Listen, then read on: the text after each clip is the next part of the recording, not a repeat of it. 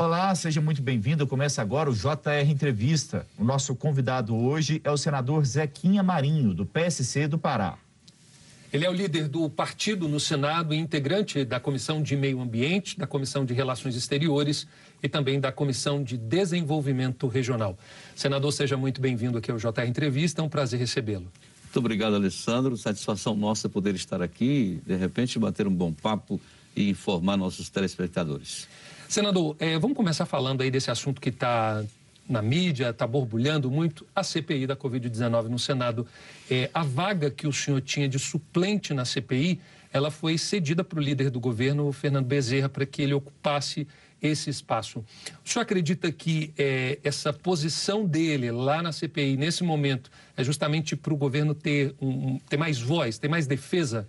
Com certeza, né? Eu, na semana passada, estive durante toda a semana no Estado, né, com a equipe de governo aqui no Ministério da doutora Damares, Mulher, Família e Direitos Humanos, num trabalho com as prefeituras, levando o secretário nacional de política de, de, de promoção da igualdade racial. E aí, então, a coisa estava pegando aqui, a gente estava longe. Né? E o líder me ligou e disse, olha, nós precisamos reforçar o time da base do governo. Aqui na CPI eu preciso da, dessa vaga de suplente que você tem e não está aqui. Eu digo, agora somos parceiros. Aí essa vaga, na verdade, não era nem para o meu partido, era da, do Democratas que eu tinha articulado para poder participar.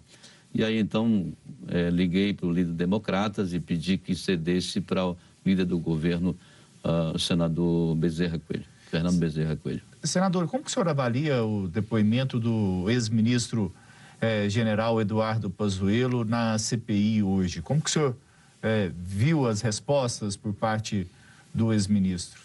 Olha, de forma muito positiva. Ele tem, tem uma desenvoltura muito boa, até pela postura.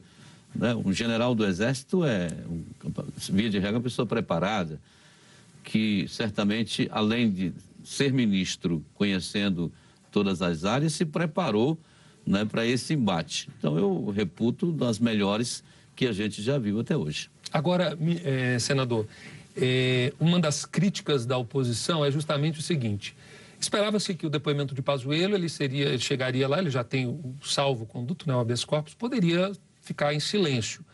E ele respondeu a várias perguntas dos senadores, chegou a questionar também as perguntas, enfim. Mas a oposição alega que ele não foi direto ao ponto, não esclareceu, não disse o que o presidente Jair Bolsonaro teria ordenado a ele. O senhor acha que isso é positivo, é negativo? Como é que o senhor viu isso aí? essas então, críticas da oposição? Deixa eu lhe falar, a, a, CPI em si, ela é um julgamento político, né? E a oposição quer explorar ao máximo, inclusive detalhes que de repente não, não se torna necessário você expor, principalmente um presidente da República, né? A gente que precisa levar em consideração que esse julgamento é exclusivamente político, porque a outra parte no que diz respeito à pandemia, o Ministério Público já pegou isso, já está lá na frente, aonde cabia a Polícia Federal já foi também, e já os processos, os inquéritos estão se fechando. Quer dizer, o que, que sobrou nesse momento para o Congresso, especialmente para o Senado? Sobrou um debate político. Ah, atrasou na compra de, de, de vacina, ah, chegou atrasado com o negócio do oxigênio. São coisas que, lamentavelmente, não vão levar a lugar nenhum porque esse relatório, no final de tudo, para poder né, fechar a CPI, ele será votado. Eu tenho certeza que o governo vai lá e ganha. Né? O senhor acha, então, que os trabalhos como um todo da, da CPI, é, eles vão levar a, até que ponto? É apenas desgaste político para o governo? O que, que o senhor acha que vai acontecer com essa CPI? Não, o, o, a resposta política é o debate, é a constatação que o governo deveria ter feito isso, não deveria, né? O encaminhamento material de denúncia, de, de questionamentos, etc, etc, esse vai acontecer normal. CPI, quando termina, volta-se o relatório. Se este relatório for aprovado na forma como for apresentado, tudo bem, ele vai para o Ministério Público para oferecer algum, algum subsídio ao Ministério Público, para de repente acrescentar algo em alguma coisa que ainda não foi detectado para que a justiça tome providência. A outra parte é só isso que a gente está vendo. Amanhã, quando terminar a CPI, acabou. O senhor acha que não mais. vai ter consequência mais grave? Não então, vai ter, tenho certeza que não. Agora, senador, a pergunta que todo mundo quer fazer, o senhor está aqui na nossa frente, eu acho interessante falar. Olhando no olho do senhor, é essa questão de o momento que a gente enfrenta, mais de 400 mil mortos, não é um, muita gente não está usando a CPI para um palanque eleitoral, até porque a gente está às vésperas aí da eleição? Se não tivesse uma eleição no ano que vem, não teria CPI esse ano. Fique tranquilo com relação a isso. A, a oposição tem se dado mal, nós entendemos que a esquerda no Brasil tem, tem sofrido, né? tem sofrido muito, tem dificuldades, e ela precisava de um espaço. Lamentavelmente, encontraram no Supremo Tribunal Federal um parceiro que deferia um pedido para que o Congresso instalasse a CPI, né? que, na verdade, para nós é uma coisa extremamente extemporâneo. Nesse momento, a gente precisa promover a união do país, da sociedade, da classe política com a sociedade de um modo geral, para trabalhar a, a, finalização disso. Nós precisamos dedicar todo o esforço possível para que se possa chegar ao final dessa pandemia, vacinar todo mundo, buscar recursos, enfim, equilibrar a questão econômica, todas as coisas. Não é hora de estar fazendo isso, não. Isso é um contrassenso. Lamento profundamente que um homem da envergadura de um ministro do Supremo Tribunal Federal faça algo nessa direção, causando toda essa, essa, essa, esse rebu, essa instabilidade que lamentavelmente está ocorrendo. Senador, o que, que faltou para o governo ter uma atuação mais forte na CPI? Porque a gente vê o controle total da CPI da oposição.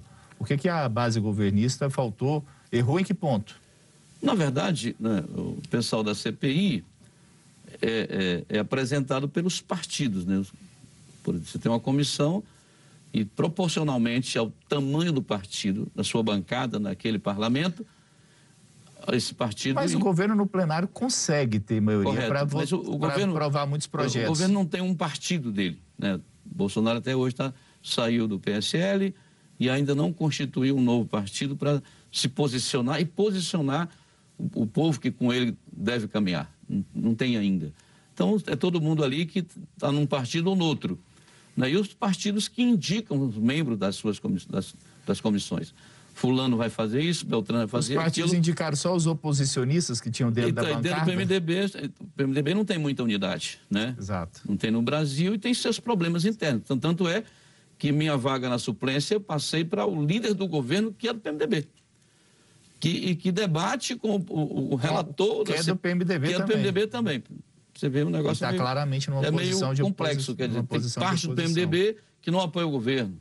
A outra parte já apoia, luta, briga, né? E, e ajuda o país e ajuda o governo. Senador, o senhor é, faz parte da bancada né, do Pará lá no Congresso. E eu gostaria de saber o seguinte, como é que foi a gestão da pandemia na região norte do país? Como é que o senhor viu aí é, tanto por parte de governadores, prefeitos e também do governo federal? No início, a, a, coisa foi muito difícil, porque uma doença nova, complicada, que ninguém sabia como proceder. Mas, particularmente, a gente pôde observar muitas falhas nos encaminhamentos, tanto pelos governos estaduais quanto pelos, pelos governos municipais. Por exemplo, uh, contraiu, fica em casa, né? Se passa mal, procura o hospital é um encaminhamento errado.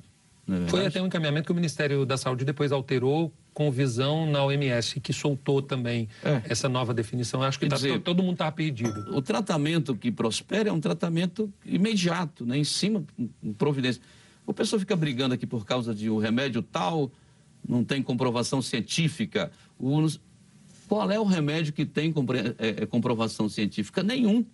O médico é, tem que ter liberdade. nesse momento. Não é verdade? poucos tem que, já. tem que juntar aquilo que está dando certo e tentar combater o mal, porque depois que a gente percebeu, né, eu fiquei num determinado local do Estado, naquele momento de muita dificuldade, quando o governo parou, aqui no Congresso parou também, tudo era remoto, é, e a gente via como, como foi difícil aquele momento. Eu, lá em Belém, um médico no carro, mais um assessor, mais um motorista, e a gente comprando remedinho e levando para as pessoas em casa. Porque dentro, os hospitais lotaram todos, porque as pessoas ficaram em casa. Só ia procurar o hospital quando estava ruim. Quando estava ruim, já chegava morrendo. Né? Durava dois. Foi um desastre isso. Após essa fase inicial, Alessandro, de muita dificuldade, eles foram aprendendo a lidar né? aprendendo a lidar, cuidar rapidamente quando a pessoa se sente, está né, tá infectada, né, um sintoma vai para cima, medica essas pessoas e tal. Melhorou, mas no começo todo mundo apanhou muito. Né? Depois melhoraram, Pará melhorou, o Amazonas também, que sofreu muito depois, melhorou também, facilitou-se demais da, da, primeira fase para a segunda, achou que estava tudo resolvido, né? e não estava resolvido. A pandemia se reforçou e foi pior do que na primeira fase. E a segunda onda. E né? aí perdemos tanta gente naquela região toda. Bom, e você pode assistir ao JR Entrevista na Record News às 10h40 da noite, no portal R7, no Play Plus, no Jornal da Record, no JR 24 horas, à meia-noite e meia e também nas nossas redes sociais.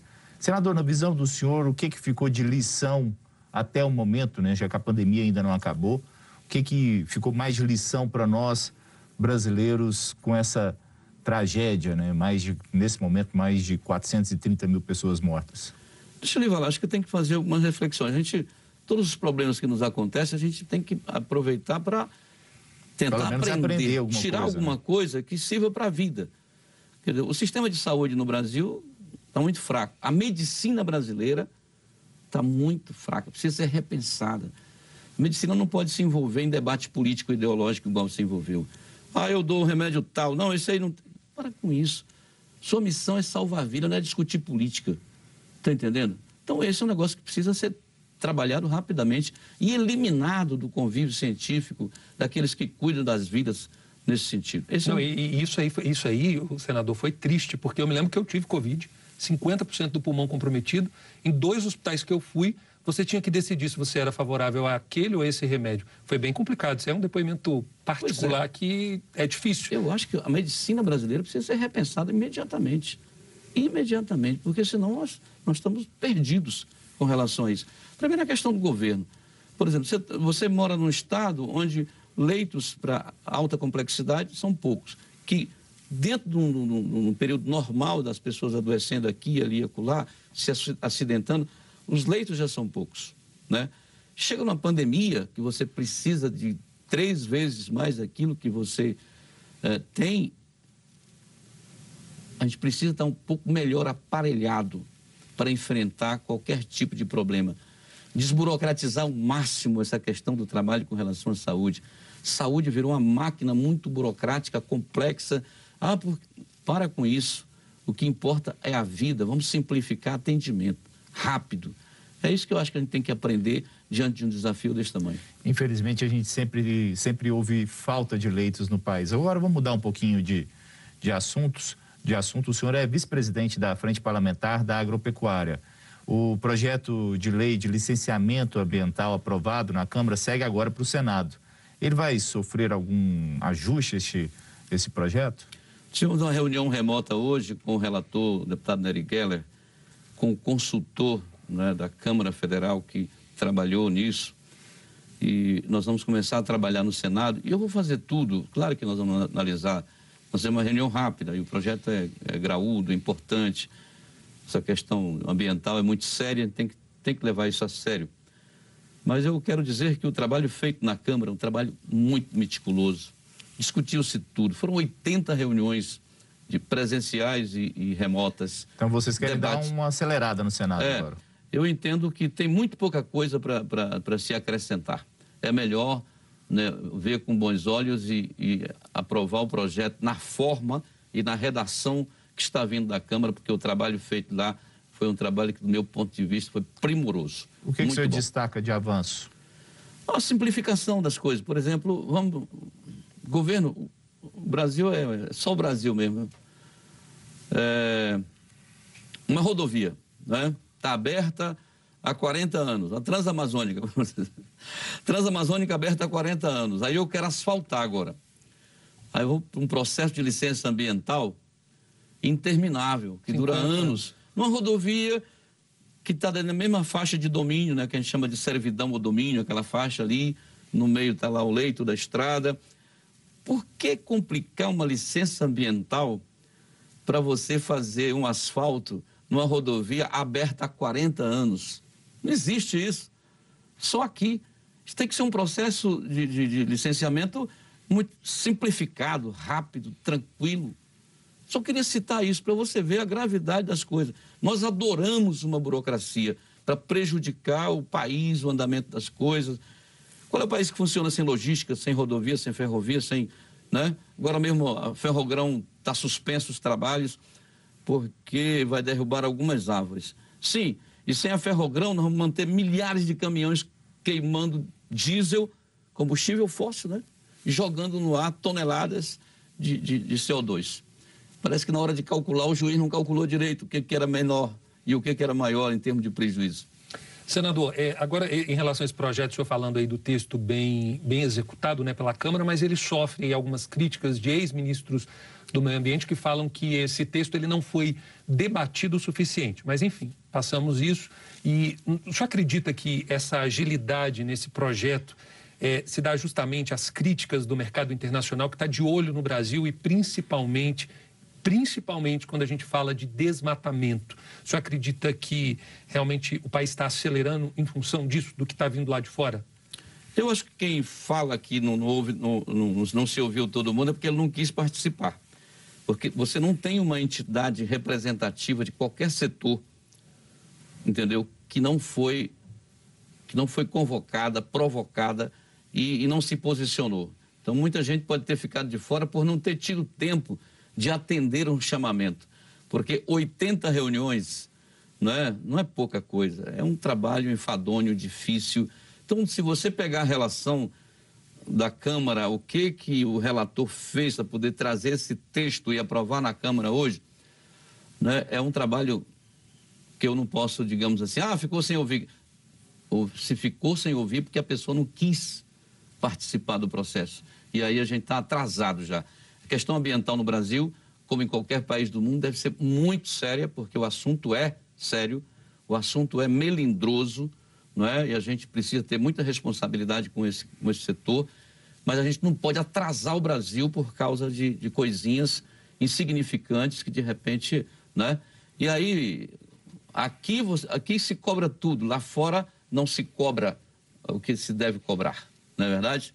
Então, meu vizinho, eu imponho mas aqui eu quero ficar mais livre. Esse negócio é sério com relação ao Brasil e os outros países. Senador, o ministro do Meio Ambiente, Ricardo Salles, e o presidente do IBAMA foram alvos de uma operação da Polícia Federal que investiga a exportação ilegal de madeira.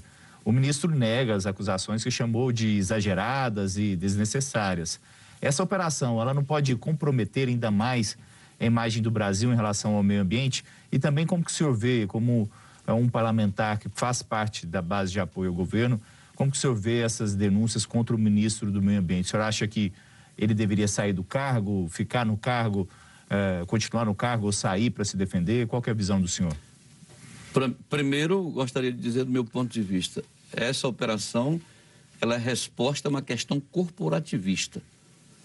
Não vejo porque é, o IBAMA é duro não é? Ricardo Salles não abre mão da questão legal. Dialoga, conversa. É? Eu estive presente nessas questões da madeira, da madeira presa lá. O delegado andava de helicóptero, enxergou lá embaixo né, um pátio cheio de madeira e disse, não pode ser, não pode ser legal. Vou prender. Só que prendeu, mas não disse por que prendeu, porque estava prendendo. Isso não existe. A legislação é clara e você tem, está tá preso por isso, isso, isso, isso. E quem foi preso tem direito de correr atrás e se explicar, né? Bom, primeira coisa que eu fiz, ligar imediatamente para o secretário de Estado de Meio Ambiente. Se doutor, que é isso? Esses projetos? Não, esses projetos foram, fomos nós que deferimos, fomos nós que concedemos.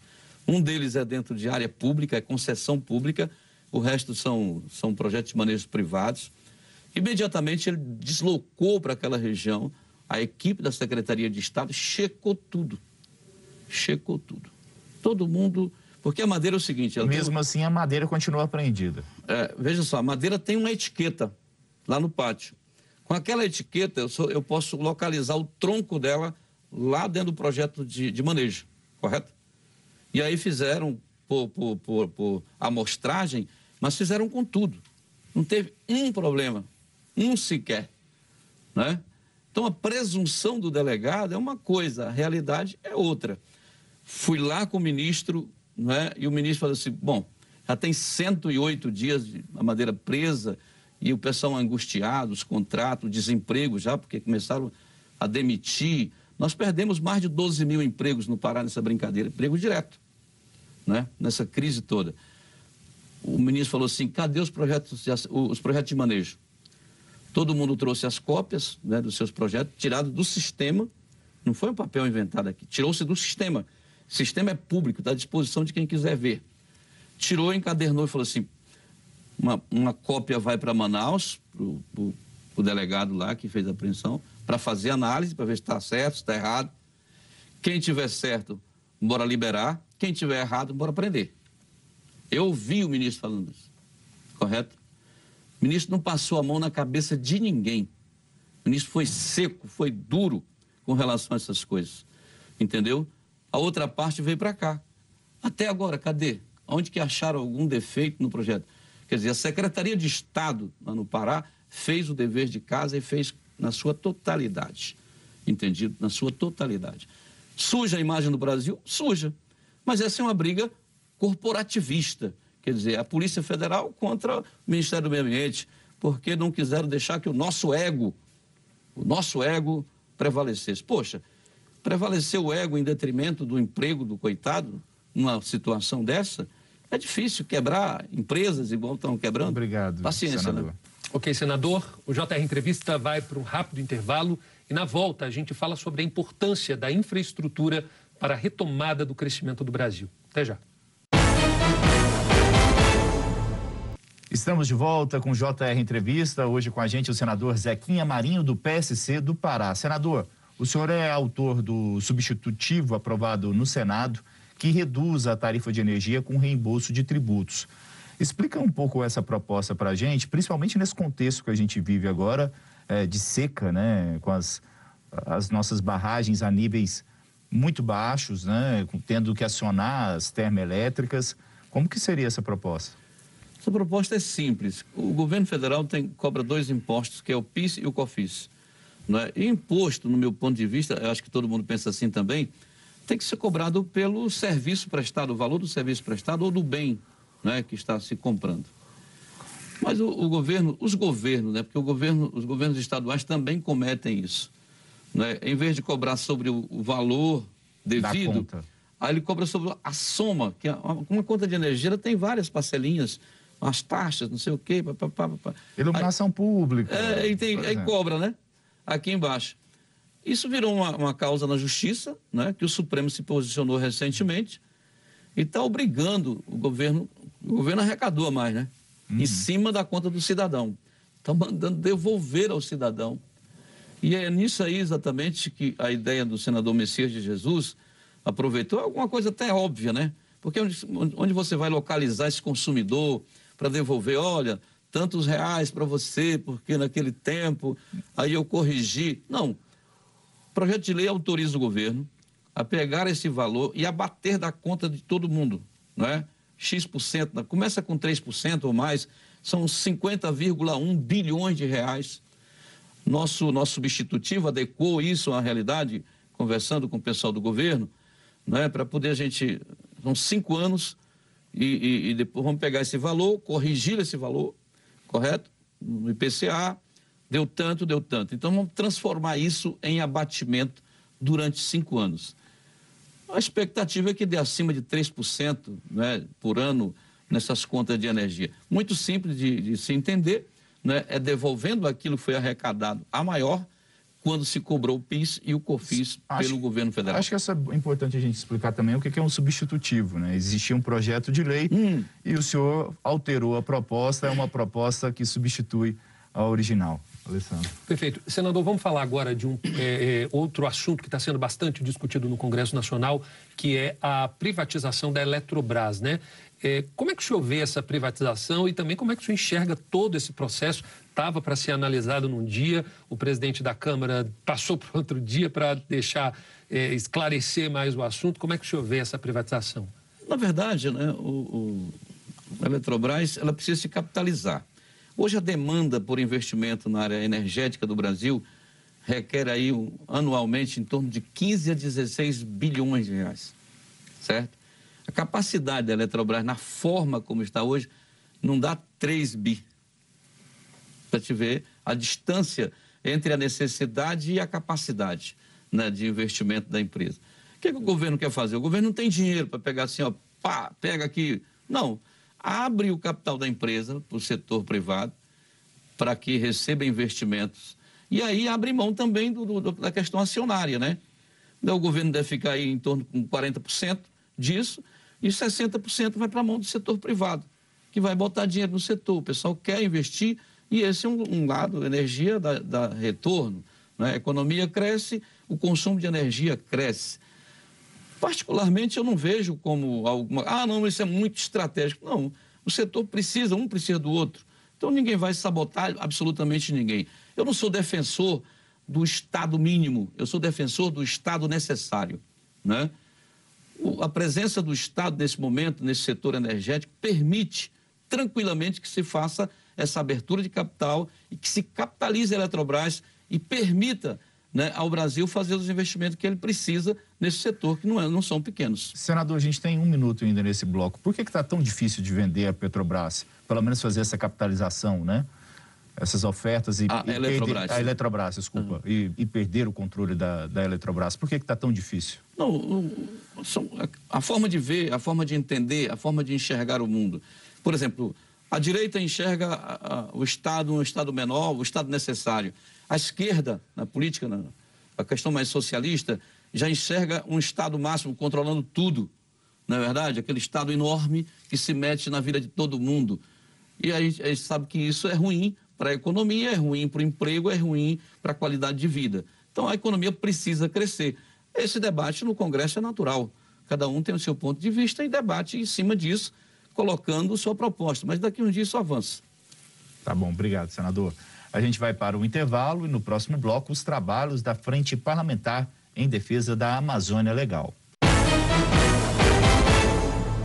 De volta com o JR Entrevista, aqui com a gente hoje o senador Zequinha Marinho, do PSC do Pará. Senador, o senhor participou, é, foi integrante né, da frente parlamentar que trabalhava com a Amazônia Legal, e eu queria saber aí como é que o senhor viu esse projeto, avançou, como é que foi?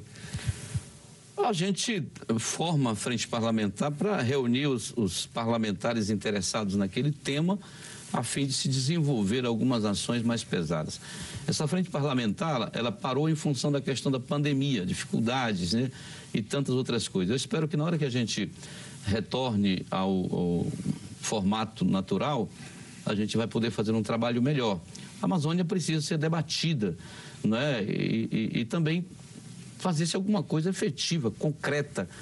A gente fica olhando assim, até o próprio vice-presidente da República, né, responder algumas perguntas sobre a Amazônia, ele deixa entender que a Amazônia é um santuário onde as pessoas têm que olhar e adorar, não é? A Amazônia tem 24 milhões de habitantes, correto? Na maioria, pessoas pobres. Se você for ver a renda per capita dessas pessoas que moram na Amazônia, que pese a riqueza natural, mas perdemos feio para o Nordeste. O meu estado, que é um estado rico, abençoado, tem a terceira pior renda per capita do Brasil. Nós ganhamos de Alagoas e ganhamos do Maranhão e perdemos para o resto. Né? Quer dizer, perdemos para o Piauí, perdemos para outros. Não é fácil isso. Então a gente tem que olhar essa questão do desenvolvimento da Amazônia, a questão da sustentabilidade ligada ao setor ambiental, precisa levar em consideração o cidadão que mora lá também. Se nós não olharmos para fazer uma construção onde você identifique né, e dê condições de, de, de, trabalhar, de viver com dignidade, nós não vamos resolver o problema ambiental nunca, porque entre preservar o meio ambiente e sobreviver, ele vai optar pela sobrevivência dele, entendeu? Então nós temos que desenvolver a Amazônia como um todo, né, de forma inteligente, competente. Vamos rapidinho aqui para um, um, um tema é, agricultura familiar na Amazônia. A Amazônia tem hoje 450 mil, 450 mil famílias assentadas pelo governo federal, pelo INCRA. 450 mil. Fora os outros assentamentos que tem muitos modelos por aí. Estou falando do, dos assentamentos do INCRA, esse conhecido. Tu tem mais de 50 mil famílias esperando virar assentamento, quer dizer, na fila para regularização de assentamento. Então, tem mais de 500 mil famílias. A maioria dessas famílias trabalham com agricultura familiar no modelo mais rudimentar possível, com enxada, machado e foice. E o fogo é o grande amigo, o grande parceiro deles para poder, então, limpar a roça. Né? Aí você põe um satélite para cobrir, para identificar focos né, de, de alta temperatura calcula 500 famílias botando uma rocinha, 500 mil família, famílias botando uma rocinha e tendo fogo como parceiro para limpeza. Poxa, há de se convir mil focos né, nesse caso. Há de se convir a necessidade que esse povo tem de uma atenção diferenciada. Quer tirar o fogo? Dá para tirar o fogo. Bota o trator no lugar da enxada, né? Bota o tratorzinho. Mas como é que um cara compra um trator, um trator hoje, tratorzinho médio hoje, com alguns equipamentos, é mais caro do que um carro de luxo. Quem é que usa o carro de luxo e quem é que usa o tratorzinho?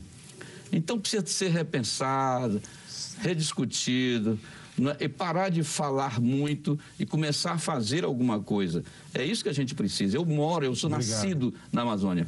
Bom, senador, esse é um tema muito complexo, né? E que a gente espera em uma outra oportunidade continuar essa discussão. Muito obrigado pela participação do senhor aqui no JR Entrevista. A gente fica por aqui. Lembrando que você pode assistir ao programa na Record News às 10h40 da noite, no portal R7, no Play Plus, no Jornal da Record, no JR 24 horas, à meia-noite e meia e também nas nossas redes sociais. Senador, obrigado pela presença e pelos esclarecimentos. A gente fica por aqui. Até a próxima. Obrigado pela companhia. Até mais.